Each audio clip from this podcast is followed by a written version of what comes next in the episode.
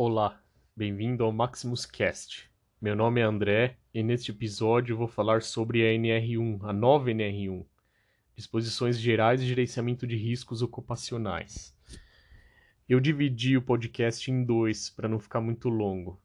Então a primeira parte será sobre as disposições gerais da NR1 e a segunda parte sobre gerenciamento de riscos ocupacionais. O local mais correto para você pesquisar sobre as normas regulamentadoras é no site do enit.trabalho.gov.br. Se você escrever no seu buscador NRs ENIT, ele já vai apontar para você o site correto, para você poder pesquisar. A última atualização da NR1 foi em 12 de 3 de 2020 Porém, o início do vigor dela vai ser em 12 de 3 de 2021. Então, por enquanto, ainda vale a versão velha. Eu vou falar sobre a versão nova da NR1 nesse podcast, tá? O objetivo desta norma é estabelecer as disposições gerais, o campo de aplicação, os termos e as definições comuns às normas regulamentadoras relativas à segurança e saúde no trabalho, e as diretrizes e os requisitos para o gerenciamento de riscos ocupacionais e as medidas de prevenção em saúde e segurança do trabalho. Ou seja, a NR1 ela é uma introdução a todas as outras NRs. Então ela tem todos os itens básicos que se aplicam às NRs. São obrigados a cumprir as NRs, nos termos da lei, os empregadores e empregados urbanos e rurais. As NRs são de observância obrigatória pelas organizações e pelos órgãos públicos da administração direta e indireta, bem como pelos órgãos dos poderes legislativo, judiciário e Ministério Público, que possuem empregados regidos pela CLT, Consolidação das Leis do Trabalho, ou seja, todas as empresas que possuem empregados CLT tem a obrigação de cumprir as normas regulamentadoras. Compete à CIT, Secretaria de Inspeção do Trabalho, e aos órgãos regionais a ela subordinados em matéria de segurança e saúde no trabalho, nos limites de sua competência, executar fiscalização dos preceitos legais e regulamentares sobre segurança e saúde do trabalho. Cabe à autoridade regional competente em matéria de trabalho impor as penalidades cabíveis por descumprimento dos preceitos legais e regulamentares sobre segurança e saúde no trabalho. Ou seja, as secretarias regionais do trabalho, elas fiscalizam e impõem penalidades às empresas que não cumprirem as NRs. Direitos e deveres. Cabe ao empregador cumprir as NRs, informar aos trabalhadores sobre riscos e medidas de controle dos mesmos, analisar os acidentes e implementar as medidas de prevenção na seguinte ordem: eliminar os riscos, minimizar com equipamento de proteção coletiva, minimizar com medidas administrativas e, por fim, fornecer os EPIs, os equipamentos de proteção individual e cabe ao trabalhador cumprir as disposições legais e regulamentares sobre segurança e saúde no trabalho, inclusive as ordens de serviço expedidas pelo empregador, submeter-se aos exames médicos previstos nas, nas NRs, colaborar com a organização na aplicação das NRs e usar o equipamento de proteção individual fornecido pelo empregador. Constitui ato faltoso a recusa injustificada do empregado ao cumprimento do disposto nas alíneas do subitem anterior o trabalhador poderá interromper suas atividades quando constatar uma situação de trabalho onde, a seu ver, envolva um risco grave e iminente para sua vida e saúde, informando imediatamente ao seu superior hierárquico. Comprovada pelo empregador a situação de grave e iminente risco, não poderá ser exigida a volta dos trabalhadores à atividade enquanto não sejam tomadas medidas corretivas.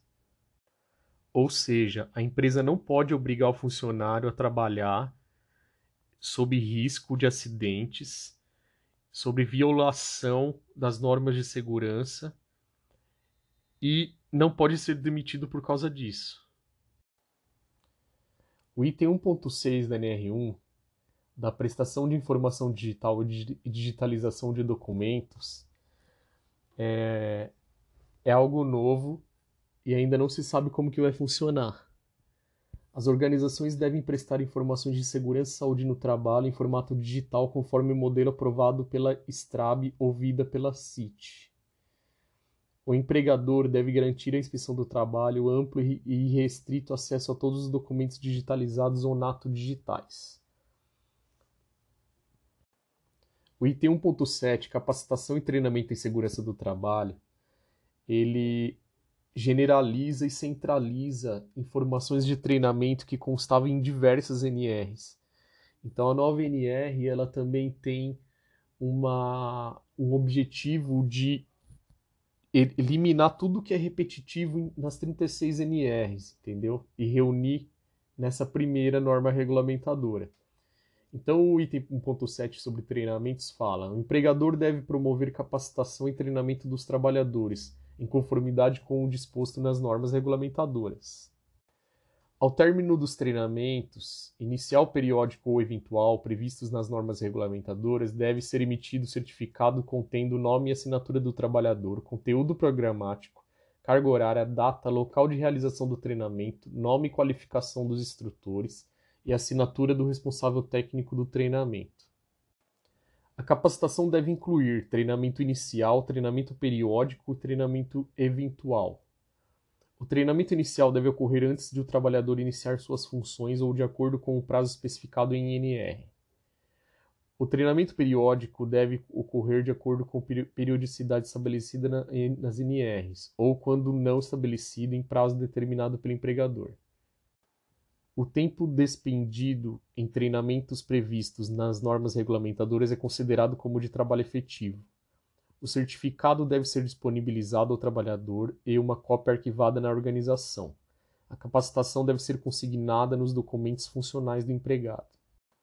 Os treinamentos podem ser ministrados na modalidade de ensino à distância ou semipresencial, desde que atendidos os requisitos operacionais administrativos, tecnológicos e de estruturação pedagógica previstos no anexo 2 da STNR.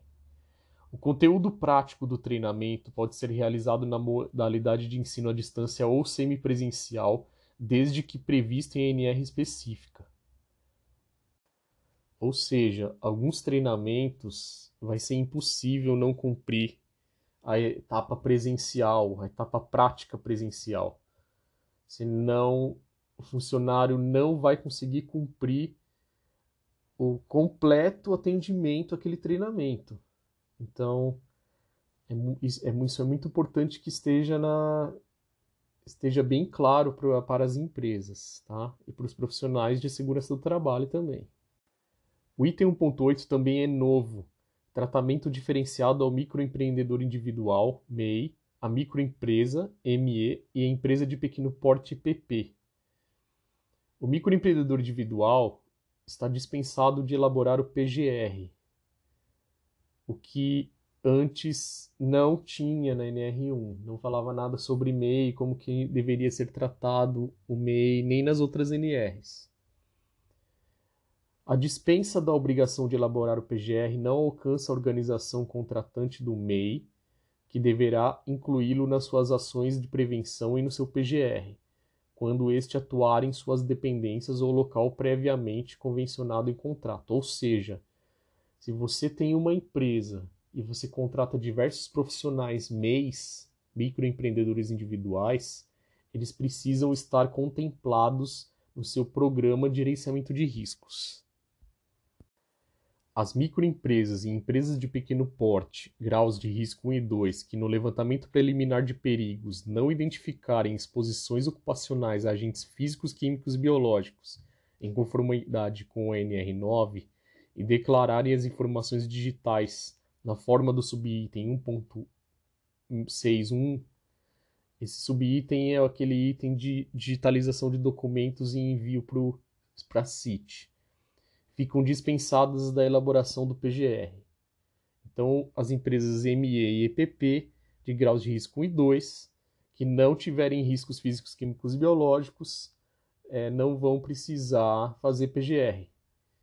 Ficam dispensadas, porém, precisam declarar essa informação para a Secretaria de Inspeção do Trabalho. A NR1 possui dois anexos.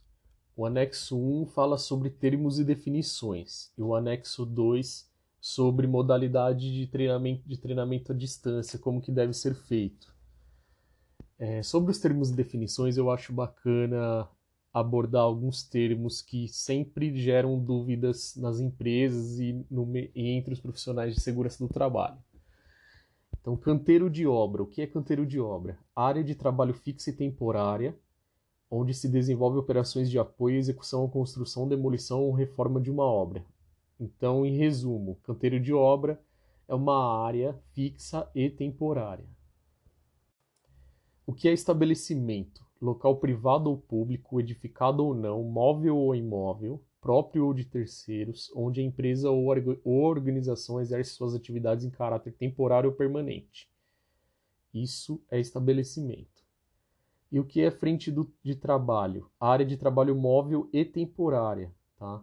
Então, frente de trabalho ela tem, ela é temporário e é móvel. Se move conforme o passar do tempo. Local de trabalho, que é a área onde são executados os trabalhos. Obra, todo e qualquer serviço de engenharia de construção, montagem, instalação, manutenção ou reforma.